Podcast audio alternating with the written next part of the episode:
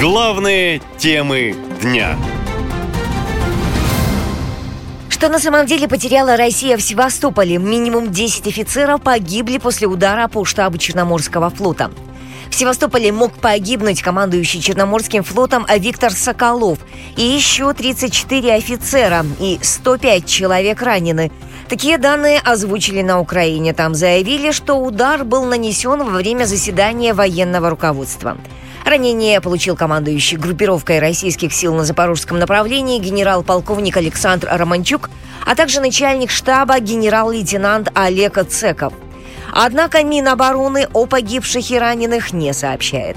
Военный эксперт Александр Коваленко считает, что по Севастополю ВСУ ударили, чтобы ликвидировать конкретных лиц из высшего военного руководства России. Нарушена система управления будет, безусловно. Это, конечно же, подорвет э, возможности выполнения боевых э, задач, соответственно, Черноморской флотилии, и не только ею, но и другими приданными э, силовыми структурами.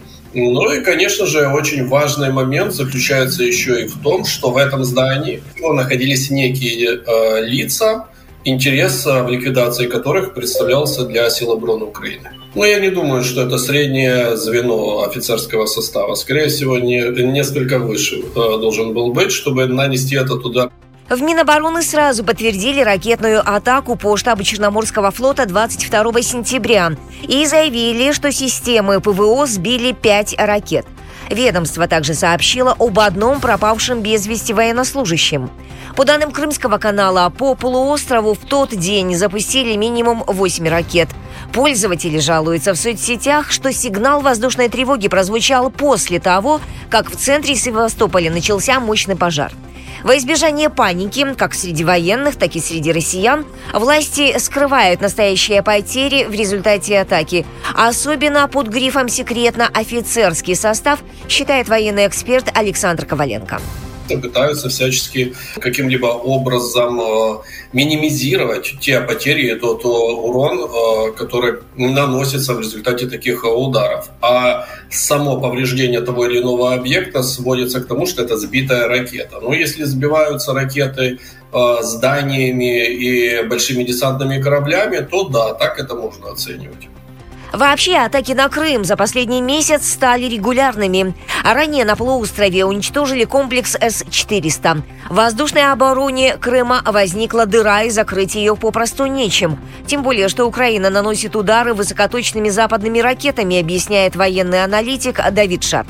Вероятнее всего использовались крылатые ракеты воздушного базирования Storm Shadow. Это ракета, у которой наибольший шанс поразить такого рода объект. Благодаря точности, благодаря тому, что она является очень сложной целью для ПВО России, я бы назвал этот удар более демонстративной, такой публичной пощечиной.